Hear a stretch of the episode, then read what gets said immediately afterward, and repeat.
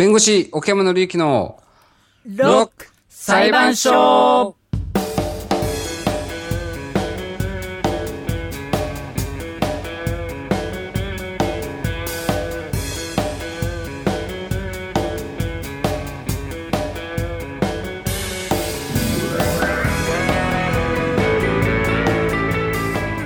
破天荒なロックアーティストたちが日々繰り広げ巻き込まれる珍事惨事の数々。しかしそれは私たちの身の回りにも起こりうる出来事とどこかつながっていますそんな時にきっと役に立つ法律や裁判にまつわる知識と知恵を北海道アンビシャス総合法律事務所の奥山紀之弁護士と一緒に今日も学んでいきましょご機嫌いかがでしょう？ロックの黒と河野由伸です。ロックの付き人、篠木千里です。さあ、早速、奥山さん、呼びたいと思います。はい。奥山奥山ささん。奥山です。よろしくお願いします。よろしくお願いしま。ん、さあ、えーうん引き続き、まあ、今年はね、どのはい仕事も多いと思いますけど、我々、はいはいロック裁判所も、えー12月に入って、引き続きリモートで、はい。あの感染拡大に配慮しつつやっております。はいはいね、ウェブ上で集合しておりますけれども、はいあのーまあ、お仕事中とか、収録の時もそうですけど、皆さんもお仕事中にこう、ちょっとこうお茶飲みながらやったりとか、お水飲みながらやったりとか、お仕事してると思うんですけど、うんうん今どうですか？奥山さんはなんか飲み物手元にありますか？あコーヒー飲んでます。コーヒー飲んでおーはい。おコーヒー。マグカップ。あ、あはいタタンブラー、スタバのタンブラー。あ、本当だ。ちょっと大きく、ちょっと大きく見えますからね。かっこいいです。結構入ります。はい。うん河野さんは。2リットルの水。水。まさかの。コップは、ガブ飲みします。あ、そうなんだ。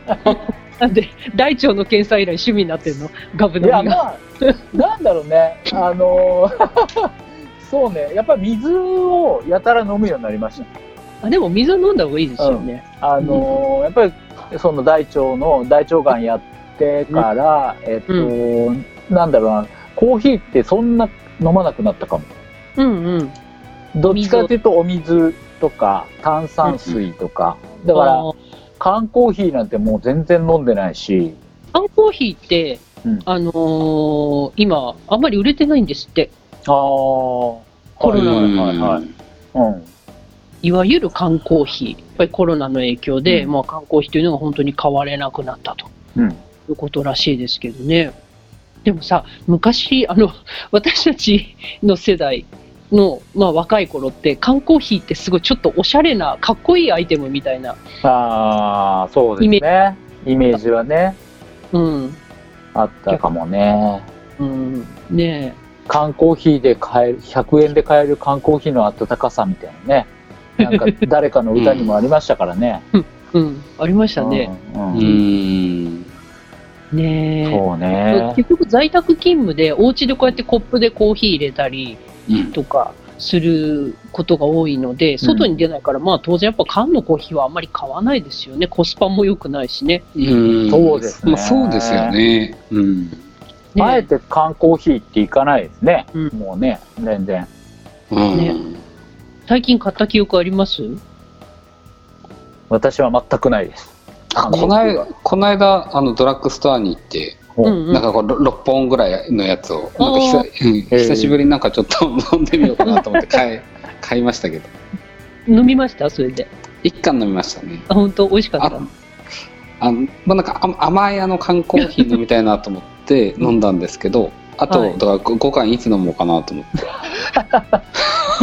そう、あのー結構、あと話題になりましたよね。甘い缶コーヒーって、じゃあ、あの、コーヒーの中にどんだけ砂糖が入ってんだっていう。うん、相当あれ入ってるんですよね。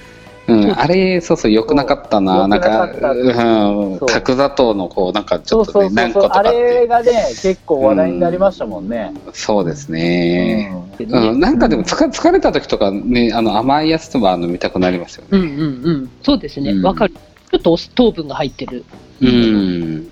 ねえでもまあちょっと缶コーヒー離れがコロナで進んでるらしいということでね、やっぱりね、この影響は本当にいろんなとこにあって、あらゆるとこに影響があるんだなっていうのをね、うん。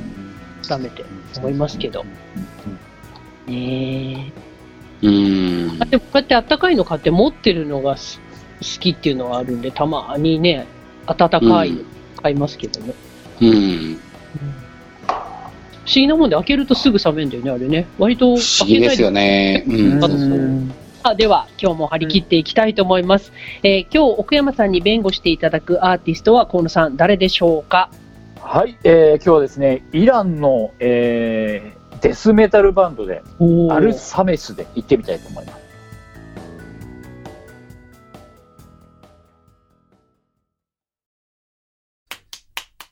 弁護士奥山紀之のロック裁判所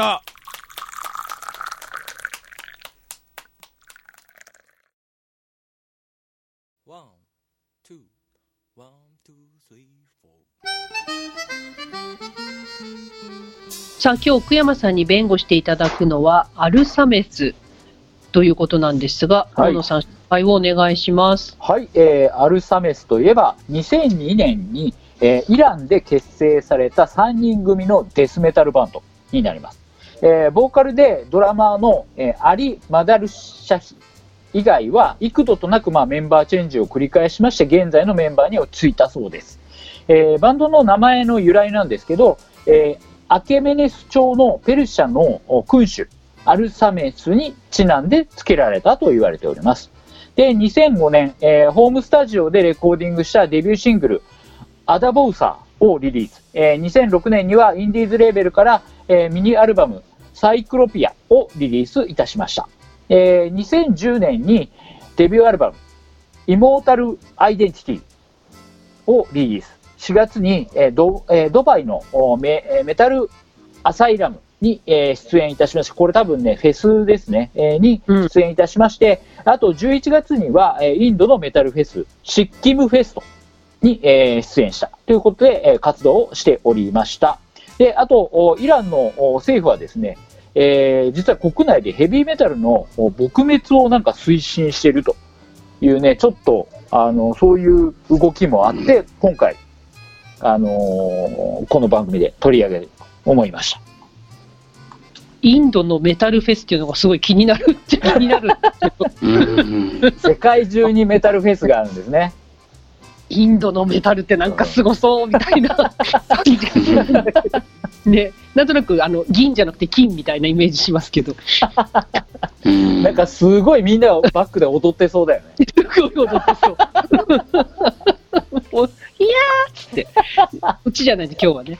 えーこのイランの、うん。えーまああのメタルバンドということなんですけど、はい。えーあの先ほどね、国内でイランがヘビーメタル撲滅を推進しているということでしたけども、なんでかというと、うんうん。えーイランの厳格な法律によると、ヘビーメタルは神への冒涜に関する法律に違反しているとみなされているとうんうん。いうことなんですね。で、えーバンドのメンバーのコンフェスさんは懲役14年と74回の鞭打ちを宣告されたと、はいいうことなんですね。はい。で、えーまあ、そんなわけで今回アルサメスは刑が執行される前に国外に逃亡しました。うんえー、曰く我々の音楽は過去の文化や歴史についてのものだ。しかし私たちが速い音楽を演奏してうなっていると悪魔主義に傾倒していると見られる。うん骸骨が T シャツに描かれているのも同じで悪魔主義のミュージシャンだと見られているんだ。うんうんというふうに述べています。で、また、えー2017年に初めて逮捕されてしまっているんですけれども、えーその時のことを話していて、はい。えーリハーサルでスタジオにいる時に、牢屋に行けと言われたと。うんで、家族には自分たちがどこにいるか1週間知らされなかったと。そういうこともあったそうです。そして最終的におよそ1ヶ月後に牢屋を出るために保釈金を払ったんだと。うんで、最後の、えー裁判が行われるまで仕事をせず、マーチャンダイズをリリースするなというふうに言われた。また、メディアとも話をするなとも言われたと。うんそして、インスタグラムもオフィシャルサイトも1年間閉鎖された。新しいインスタグラムのアカウントを作って活動し始めたけれども、裁判に呼ばれて懲役15年を宣告された。それでイランから逃げなければならなかったといういきさつを語っています。でですね、どこに逃亡したかは明かされていないんですけれども、えー今回の判決について語る動画を YouTube で公開していて、うんえーメタルミュージックを演奏するのは犯罪だって？ペルシャの歴史について語ることが犯罪だって？キュロス2世や一神論についての曲があることが悪魔主義に傾倒していると思われて犯罪だって？音楽と自分の国を愛することが犯罪なのか？というふうに語っています。うんまあ、イラン政府は見解は今のところ発表していないということです。はい。ねえ。うんうん。悪魔主義。まあ、我々のね、この番組だとよくこういうようなことで出てくるのは表現の自由みたいな話なわけうで、ん。うんまあちょっと、それに当てはめていくかはちょっとわからないうんとはいえ、日本ではこういうことにならないのかな、大丈夫なのかな、みたいな、うん何言っても大丈夫なのかなっていうふうに、やっぱうりん。音楽をやりたい人は思うと思うんですよ。この悪魔主義でね、問題になってって、日本だったらもうこれ世紀末どうなるんだって話。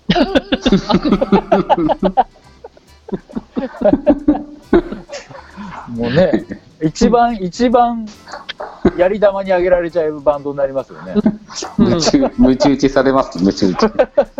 デーモン閣下がね。ねうんまあそうですね。だからまあ憲法ですよね。だから、うん、まあ国民の権利を、まあ、き規律するっていうかね、まあ憲法、うん。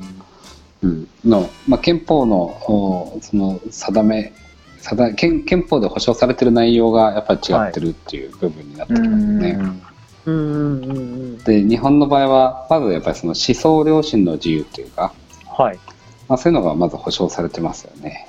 うん。うん、だからあの頭の中であこれはもうあの絶対に、うん、と不不可侵っていうかですね思想及び良心の自由はこれを犯してはならないっていうふうになってるからうんうん。あのあた頭の中でどんなことを考えてもいいわけですよ。うん。考える分にはあの、罰せられない。何を考えてもねあのいい。うん。けど、まあ、それをやっぱ外に出すと、まあ、他の人の権利とのこう調整があの必要になってくるので、ううん。うん、あの他者をやっぱ傷つけるようなあの、うんそういう表現をしたりだとかしては、まあし思想の発露をしてしまってはいけないっていうことになりますうよね。んうんでそれに合わせてあのさらにその信教の自由っていうのも保障されてる。はい。うん、あのさっきの思想良心の自由ってのは憲法19条であの規定されてるんですけど、うんまあで思想良心の自由の中にはやっぱその信教の自由っていうのも入るわけですけど、うんはいでも。それをあえてあのさらにあのし信教の自由っていうのを憲法20条であうんうんの保障していると。うん。で特にその国及びその機関は宗教教育その他いかなる宗教的活動もしてはならないっていう、まあ、これが政教分離っていうことですけど、はい。はい。うん、その宗教的な理由であの人を処罰するとかなんとかかんとかっていうのはできないと。うんうん。いう形になってますよね。だからそうすると、まあその、まあ、宗教に絡む、まあ、その表表現の自由っていうのはやっぱ保障さそれによって保障されていくので、まあ、日本ではこういうことは起こりえないっていうことにはなると思うんですけどね。うん。うん。うん。まあ、憲法が変わればまた、ああ。うん、また別ですけど、まあ、この憲法に反する法律っていうのがそもそももう作れないので、うん。あそうか。なるほどね。うん憲憲法が一番上のはい。法法規範ですから、はい。憲法に反するような法律を国は作れないから、うんだからこの憲法がこういう内容になっている以上は、まあ、このイライランのヘビーメタルバンドみたいな話は、あの起きないということになりますよね。うんうんうん まあ日本ならまあじゃあとりあえずは安心ということだけど、うん。本当に、とまあなんか我々からしたらだからそうやっていろいろな自由が保障されてるから、うん。これを見るともう本当に文字通りこう違う世界の出来事っていうか、うん。いやーだからこうそうそう、うん。これ見ていやそうなんだなってやっぱ思いましたよね。なんかまあ日本の感覚でだから、ね、海外行ったりだとかしたって、まあ、好きな音楽を聴いたりしてるわけですけど、はい。でもそれって結構ね、あ危ういことっていうか、そうですね。うん、まあ国によってはね、だってこういうことがああり得る中で、うんまあ、激しいそのロックミュージックを、ねあの聞いていた、ね、なのんきになんか聞いてたりだとかすると、ちょっと、ね、あ危ういですよね。そうですよね。だって、イランとかね、やっぱり中東旅行に行ってね、うん、で、旅行先でね、こうヘッドホンで、まあ、たまたま、ね、デスメタルなのか、ヘビーメタルなのか、聞いてて、思わずこうやって、頭こうね、うん、ヘッドバッキングしてったら、警察かなんかにね、うん、おお前何聞いてんだって言われて、職質されて、で、へね、ヘビーメタルの曲だっていうのが分かった瞬間にね、逮捕なんて言われたら、うん、それこそ怖いですよね。怖いですね、まあ、僕ちょっと見たことないけど、まあ、海外行くときに大体地球の歩き方買っていくんですけど、うん。ああいうのに書いてんのかな？イランとか。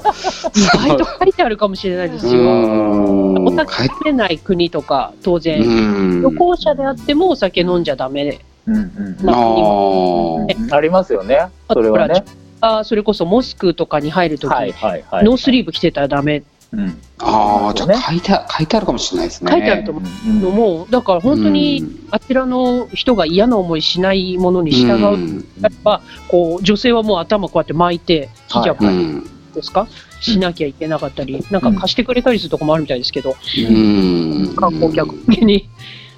ありますもんね、そうですよね。だからあら日本のま切り入るのに靴脱いでっていうのと、感覚的には同じことなんでしょうけど、あ、まあそうなんでしょうね。いや、うん。さすまあさすがにそこ、まあね、その国に行くときには、まあそういうなんか地球の歩き方とかなんかそういうの ね。うんうん。勉強していくじゃないですか。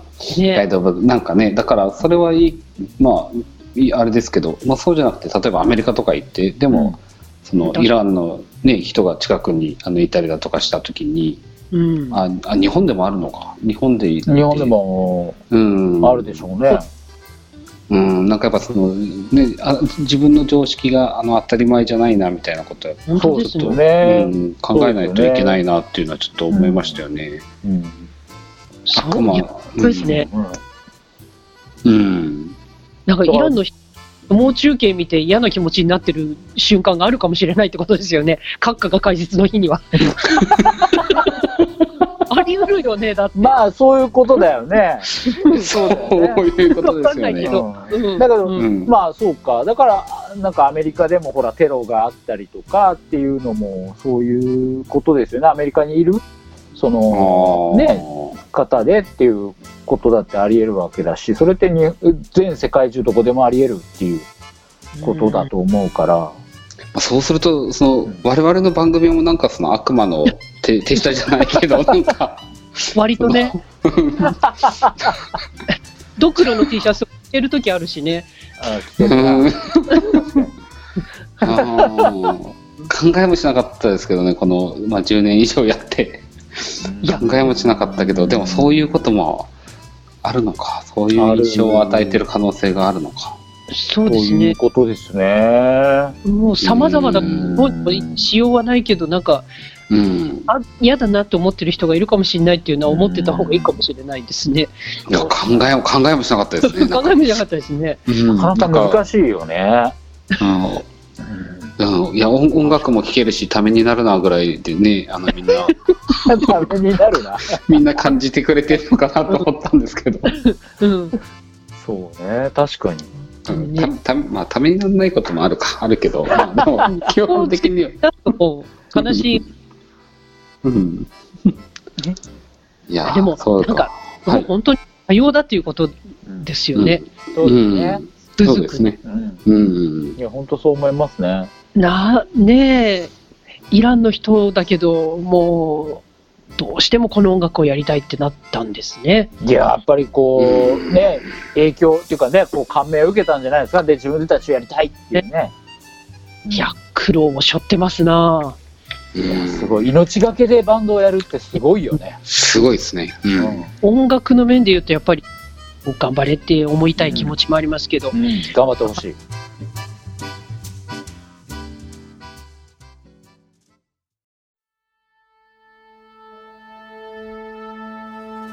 弁護士奥山紀之のロック裁判所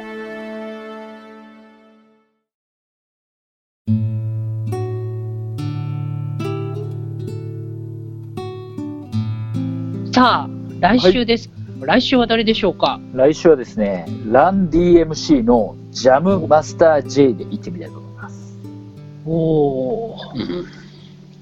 ね亡くなってますけどもう、ね。もう、まあ、このね、えージャムマスターも亡くなってますけどね。ねはい。えーちょっとこう、ね、なかなか不穏な雰囲気漂う感じで来週はお届けします。ねはいえーということで、ぜひ来週も聞いていただきたいと思います。はい、ここまでのお相手は、ロックの黒と河野由伸と、ロックの付き人、篠木千里と、ロック裁判所最高顧問弁護士奥山紀之でした。ロックを通じて法律学習。アルサメスさんの名前が難しくて、私は何回かアルメサスと言ったかもしれません。申し訳ありませんでした。すいません。弁護士奥山紀之のロック裁判所また来週。